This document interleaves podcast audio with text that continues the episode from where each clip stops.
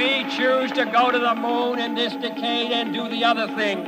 Not because they are easy, but because they are hard. Si l'ensemble de l'univers est strictement déterminé par les lois de la nature, l'avenir est dicté par ce qui s'est produit précédemment. The United States will withdraw from the Paris Climate Accord. Les plantes de la Terre sont vertes uniquement parce que notre soleil est vert. Getting to Mars will be risky, dangerous. Est-ce qu'on peut continuer à manger autant de viande tout en protégeant la planète? There is life on Mars. Climate change is real. It's happening.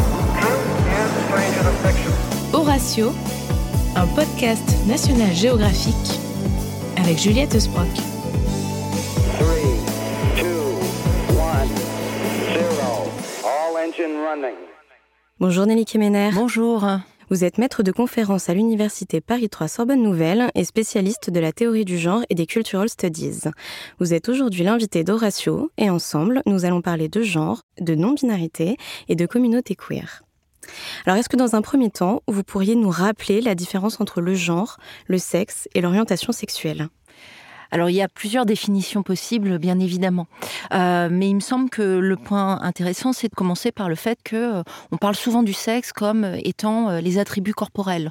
On va parler notamment de sexe biologique quand on renvoie bah, aux parties génitales, quand on renvoie à l'apparence physique, quand on renvoie aux hormones par exemple ou, ou aux gènes XY, XX, etc. Alors tous ces éléments-là du sexe biologique vont être à différencier du genre, le genre qui est souvent considéré comme étant, alors on va dire l'identité, hein, de manière euh, assez simple, c'est-à-dire euh, eh bien la façon dont on se pense, dont on se construit, euh, masculin, féminin, et à l'intérieur de ça, ben, il y a toute une série de, il y a toute une palette hein, de manières d'être, bien entendu, et de vivre son genre. Alors tout cela euh, est aussi à différencier de l'orientation sexuelle. Et bien souvent, il y a des formes de confusion qui peuvent être faites entre euh, bah, le genre et euh, l'orientation sexuelle. Euh, alors la confusion la plus classique, hein, c'est de dire bah, quand on est une personne transgenre ou transidentitaire, par exemple, euh, c'est de l'associer à une sexualité alors que c'est pas du tout le cas. hein. Euh, et, et, euh, on peut euh, se euh, reconnaître dans la masculinité ou dans la féminité, quel que soit son sexe biologique, hein, soit dit en passant, et avoir là aussi toute une palette euh, potentiellement de désirs. Donc l'orientation sexuelle, c'est plutôt le type hein, de d'orientation à l'autre, euh, de désir qu'on peut avoir. Là aussi, euh, il y a plein de possibilités, euh, bien entendu, ce qui généralement est mis en avant par les, les- les théories féministes et les théories du genre, c'est le fait que entre sexe, genre et désir, eh bien il y a une sorte de continuum qui est un continuum généralement assez enfermant. C'est-à-dire qu'on considère souvent le sexe comme un sexe biologique qui est binaire, mâle versus femelle, hein, donc construit en opposition. Un genre qui est considéré euh, là aussi de manière très binaire, euh, masculin, féminin, et étant lié par un désir hétérosexuel. Donc le, le- lien entre finalement euh, ces éléments, c'est le fait qu'on considère de manière un peu dominante, normative, c'est-à-dire selon les normes dominantes, on considère que le désir premier serait un désir hétérosexuel et qu'il y aurait cette continuité entre femelle, féminin et désir hétérosexuel, euh, mâle, masculin et désir hétérosexuel. hein. Et tout ça, évidemment, c'est des choses qu'on peut remettre en cause. hein. C'est là que euh, euh, finalement la théorie du genre vient amener de la complexité, parce que la théorie du genre, ce qu'elle propose, c'est de dire, bah, en fait, on peut peut-être envisager euh, qu'on naisse dans un corps femelle, euh, qu'on se ressente davantage du côté de la masculinité euh, et qu'on ait un, dé- un désir qui soit ni hétéro ni homo, qui est un désir finalement Qui n'appartient qu'à nous. Exactement, qui puisse aussi se bouger, fluctuer en fonction de la vie, en fonction des moments de la vie, etc., etc. Alors justement, vous parliez d'un cadre euh, hétéronormatif. La société occidentale a par ailleurs longtemps proposé une définition du genre assez binaire. Nous naissions filles ou garçons. Et ce sexe biologique définissait alors notre identité de genre pour toute notre vie. Est-ce qu'on sait comment s'est construite cette vision du genre? Cette vision de binaire du genre, en réalité, elle est celle qui a présidé à beaucoup d'organisations sociales dans les sociétés occidentales. Euh, alors, il, faut faire attention à la façon dont on la pense et à ne pas trop l'universaliser. En réalité, euh, si on considère, si on met de côté le genre et qu'on regarde le sexe lui-même, bah, le corps lui-même et le sexe est aussi une construction sociale. Et ça, c'est peut-être un déplacement euh, assez inattendu que propose notamment une des euh, euh, du genre, euh, l'une des plus connues, Judith Butler, et avec à l'appui aussi de toute une série d'écrits en biologie notamment. Et Butler nous dit, bah, est, le sexe lui-même est construit, il a été aussi construit scientifiquement parlant pour appréhender, matérialiser les corps et les faire rentrer dans deux catégories binaires. Mais en réalité, si on garde le corps lui-même, il est très difficile de désigner ce qu'est en réalité le, sexe. Pourquoi? Eh bien, bah, euh, essayons d'imaginer. Alors, il y aurait que deux types de corps? D'un côté les corps mâles et de l'autre côté les corps femelles. Quid des personnes intersexes? C'est des personnes qui ont des organes génitaux dont on sait déterminer s'ils sont des organes mâles ou femelles. Et là, c'est un exemple extrêmement frappant parce que on se dit, mais souvent pour les personnes intersexes, l'une des violences qui leur est, que, que, historiquement ils, ont, il et elles ont, vécu, hein, ils, elles ont, vécu, c'est que euh, on a voulu réassigner, hein, euh, la médecine a voulu réassigner euh, les personnes intersexes et leur soit augmenter la taille de leurs organes sexuels génitaux pour pouvoir faire correspondre à une taille qu'on considérait comme un être un pénis euh, normal, entre guillemets, soit euh, faire en sorte que ça redevienne un, vagin selon des normes normales, dites normales, ou selon certaines normes. Mais là, on voit tout l'arbitraire. C'est-à-dire qu'en réalité, ces corps, ils existent. Mais les organes génitaux ne sont pas les seuls éléments. Il peut y avoir au niveau des hormones toute une série de choses qui peuvent être considérées euh, comme des anomalies, mais en réalité, ce pas des anomalies. Ce sont des anomalies à partir du moment où on considère qu'il n'y a que deux types de corps. Mais si on considère que les corps ont aussi toute leur complexité, alors on va se rendre compte que, eh bien, il n'y a pas que deux sexes, mais il y a toute une série de corporalités et de sexes. Euh, Anne Fausto-Sterling, qui est une biologiste, dit qu'il y a cinq sexes, par exemple. Donc elle, revisite cette catégorie-là aussi. Les modes d'interprétation du corps, les modes d'interprétation ensuite du genre, ont produit euh, un système social, un système de régulation des corps et des pratiques qui devient particulièrement binaire et qui devient aussi très enfermant. Alors, comme vous l'avez dit, pendant longtemps, on a construit ces catégories binaires. Et aujourd'hui encore, pour beaucoup, la transidentité, c'est-à-dire quand le genre ressenti est différent du sexe biologique assigné à la naissance, se résumerait à transitionner du féminin vers le masculin ou l'inverse.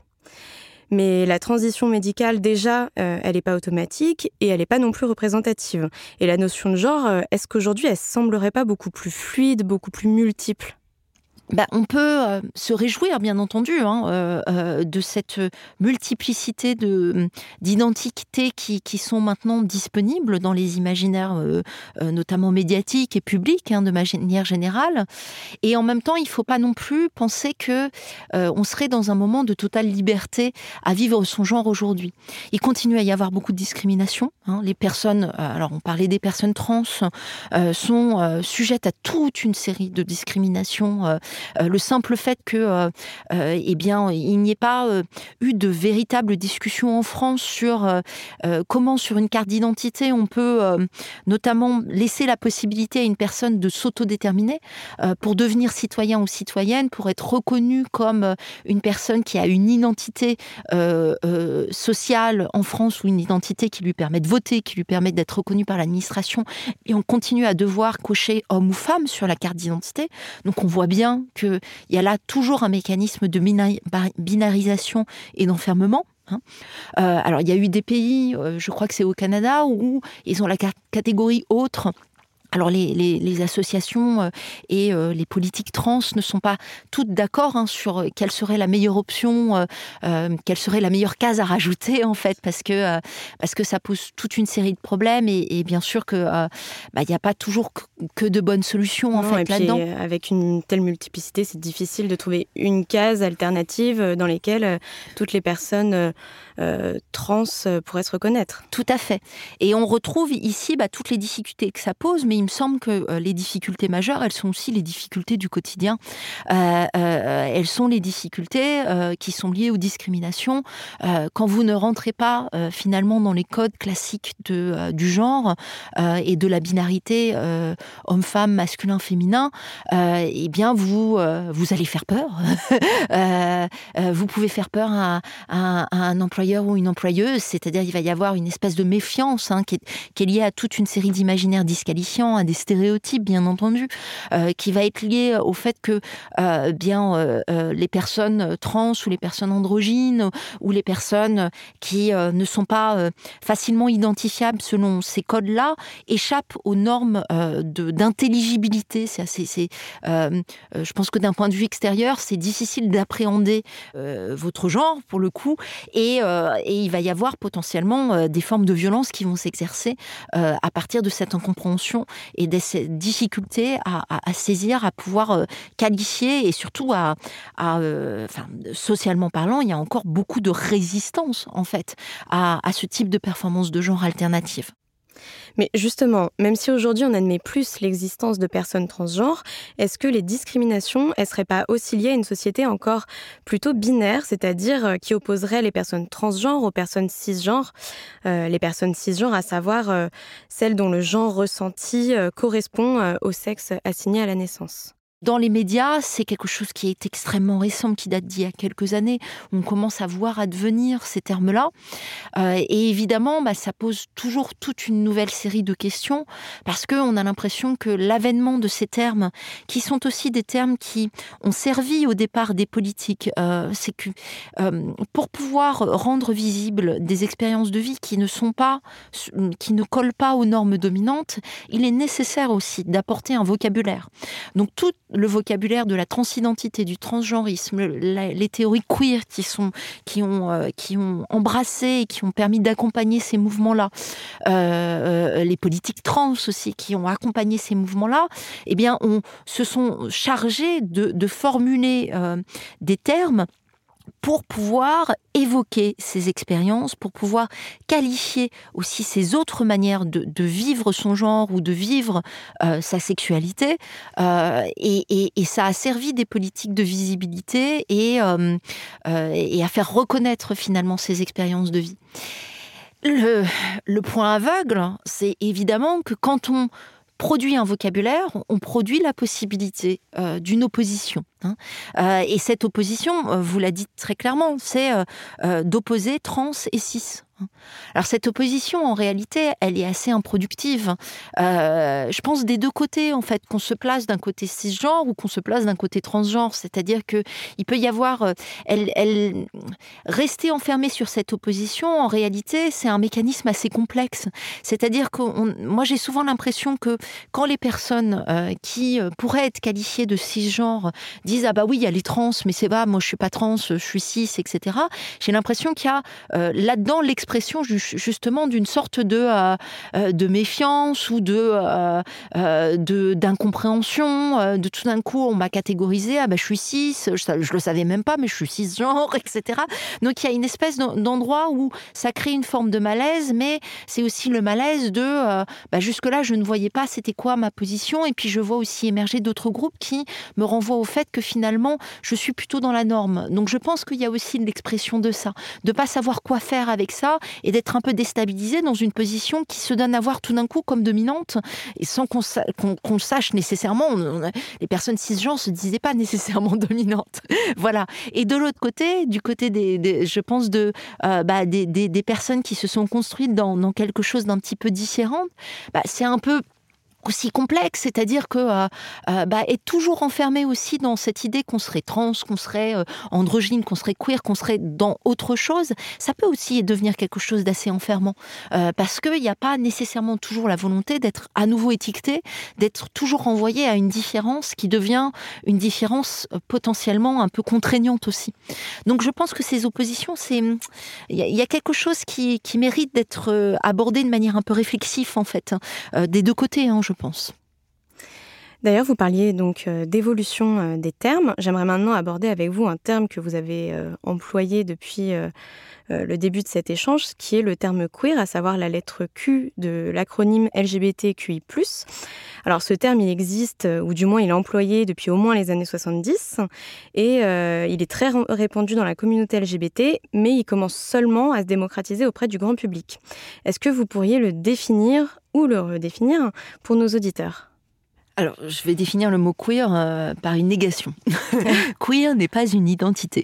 Ce n'est pas une identité parce que justement, le terme de queer au départ, euh, c'est plutôt un terme qui s'est construit contre euh, une politique qui était une politique plutôt identitaire qui visait à une forme de reconnaissance, notamment des gays et des lesbiennes, euh, pendant les années 70. L'un des premiers euh, euh, groupes militants à avoir utilisé le terme de queer, c'est Queer Nation, qui aux États-Unis ben, s'est constitué hein, dans une critique de d'une politique qui cherchait à avoir les mêmes droits hein, que, euh, que les hétérosexuels.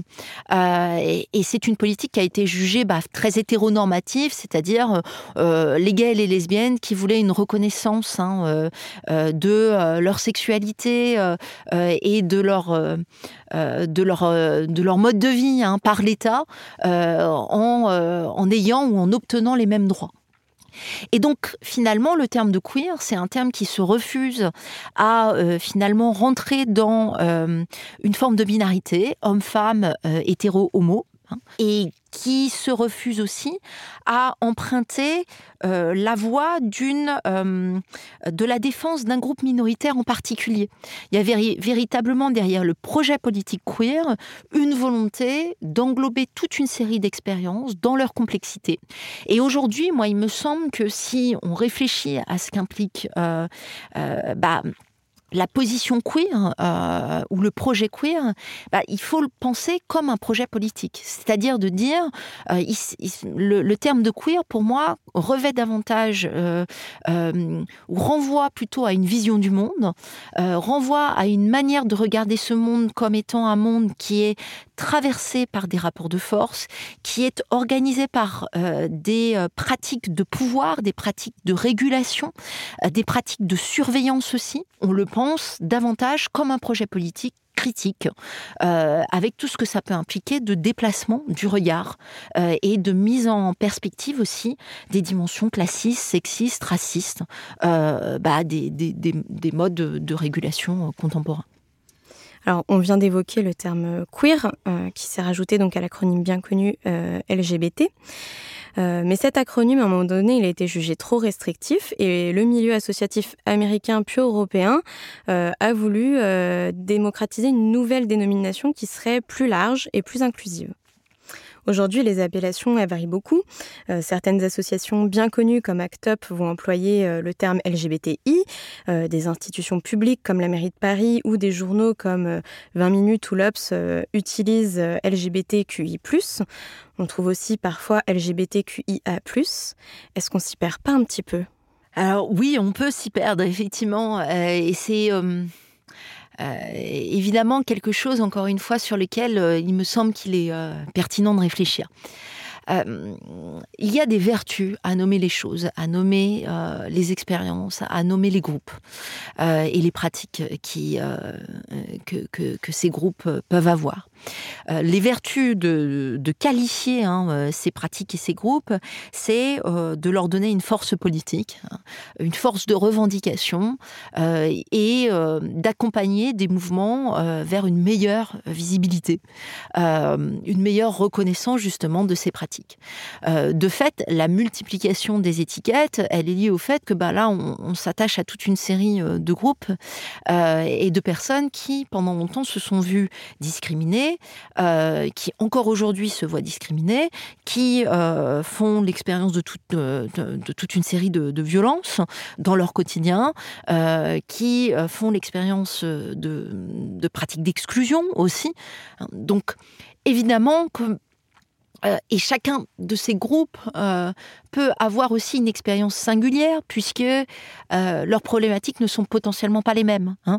on peut prendre les deux groupes qui ont était à, l'origine de l'acronyme LGBT. Au départ, on disait même LG, gay lesbienne, euh, même GL plutôt. Euh, mais mais il y a quelque chose où euh, même entre les, gays et les lesbiennes, l'expérience de du pouvoir et de la domination n'est pas du tout la même. D'un côté, on a on, a une expérience gay qui bah, est du côté de la masculinité, mais en même temps minorisée par la sexualité. Euh, et aussi peut-être aussi par, euh, par le genre parce qu'il peut y avoir aussi toute une palette euh, de masculinité à l'intérieur de tout ça, euh, et de féminité aussi. De l'autre côté, on a des lesbiennes qui, euh, qui vont faire aussi l'expérience du sexisme ou d'une hégémonie masculine hein, qui amène une exclusion en plus de leur exclusion par, par la sexualité. Donc déjà, dès ces deux groupes-là, dès, si on prend ces deux groupes-là, on va avoir potentiellement une expérience du monde qui est différente et une expérience de subordination qui n'est pas la même. Hein. Donc on voit bien la nécessité de nommer. Si on rajoute à tout ça les trans, les intersexes, euh, euh, la, question queer ou l'expérience queer, etc., bon on arrive évidemment à des choses qui sont très différentes. Et en même temps, qu'est-ce que c'est compliqué de multiplier les étiquettes euh, et c'est compliqué parce que on voit aussi que la multiplication des étiquettes, elle peut avoir pour effet euh, euh, non souhaité, il me semble, mais pour effet euh, tout de même présent, qui est que bien, on finit presque par localiser le politique et la dimension et les luttes politiques. On finit par les renvoyer à quelque chose qui est toujours plus petit, au risque peut-être d'oublier ou de mettre un peu de côté un projet plus global, et euh, presque d'individualiser un petit peu euh, les luttes politiques et en tout cas les manières de se construire aussi à travers ces luttes politiques. Hein. Il est tout à fait normal que euh, le monde associatif militant soit finalement traversé par ces, contradictions et qu'il soit pas si simple d'aller au-delà parce que on est dans des moments où il y a besoin de faire reconnaître et en même temps il y a besoin potentiellement de dépasser aussi. Alors, on voit bien que l'un des enjeux principaux de la conception des genres et des sexualités, euh, c'est euh, l'enjeu de la représentation. En 2017, le magazine National Geographic a consacré euh, sa une à une personne transgenre dans le cadre d'un dossier sur la révolution du genre. Mais est-ce qu'avant tout, la révolution du genre, ça ne passerait pas par une révolution de la représentation des genres dans les médias? Les médias sont l'un des vecteurs de la transformation des imaginaires du genre de manière générale. Il y a une, autrice que j'aime beaucoup, Teresa de Lauretis, euh, qui euh, a écrit dans les années 80 euh, Le genre est une représentation et sa représentation est, sa construction. Ce qu'elle veut dire par là, c'est que finalement, bien, les, le genre se construit avant tout par le biais de discours, par le biais des représentations qui en sont données. Hein, et, que bah, l'un des secteurs de la lutte, l'un des endroits même premiers hein, euh, de, euh, de, cette, de ce déplacement dans les conceptions du genre, c'est euh, les représentations. Et si on pousse plus loin le, la réflexion, c'est bien sûr les représentations médiatiques, cinématographiques, toutes les picturales, enfin artistiques, en tout cas toutes les représentations qu'on peut donner de la masculinité, de la féminité et du genre en général moi, je crois très clairement hein, qu'il y a du côté euh, des médias, du côté de la culture de manière générale, un terrain de lutte premier. Oui, euh, parce que aujourd'hui, on est dans une société post-industrielle euh, dans, euh, dans, laquelle, évidemment, on a des pratiques de consommation médiatique. On a eu un usage des, téléphones portables, de toute une série hein, de, dispositifs numériques en fait qui, amènent à, à, se dire que c'est à cet endroit précisément hein, que peuvent se transformer les conceptions qu'on a de soi euh, les imaginaires à disposition. Hein. et si euh, on représente différemment euh, ou qu'on donne une palette beaucoup plus large de manière de vivre son genre, bien entendu, on va avoir aussi des ressources différentes pour se construire soi-même. Hein. montrer des personnes trans maintenant dans les séries télévisées telles Orange is the New Black ou mettre en une de Libération ou de National Geographic une personne trans, bien entendu que là tout d'un coup on se dit bah, par rapport à il y a 50 ans ou 30 ans même, bah, les générations contemporaines, elles ont bah, des, modèles beaucoup plus vastes, beaucoup plus euh, pluriels euh, et, peuvent aussi se construire et s'autoriser à se construire dans euh, des performances alternatives ou des identités alternatives à, à l'identité homme-femme classique, quoi, en fait. Donc de ce côté-là, on est sur un terrain de lutte premier. Et en même temps, ce qui est complexe, c'est que bien entendu, les médias ne peuvent pas être le seul terrain de lutte. Euh, parce qu'il continue à y avoir aussi des formes de structuration euh, euh, des rapports sociaux de genre qui existent dans le quotidien, que les pratiques doivent se changer aussi dans le quotidien du travail, dans les modes de recrutement des personnes à des postes à responsabilité comme à tous les autres postes en réalité. Il y a encore beaucoup de résistance. Donc, euh, c'est aussi sur ces éléments-là qu'il faut travailler en permanence, hein. euh, sur euh, le fait que dans les modes de valorisation, notamment des personnes, dans les pratiques du quotidien comme dans les pratiques médiatiques, hein, il y a là encore toute une série de, de mécanismes de disqualification qui sont très marqués envers les femmes, envers, envers les minorités, et qu'il y a aussi des, des formes de sexisme, de racisme qui perdurent, et que cela joue aussi dans, les choses du quotidien.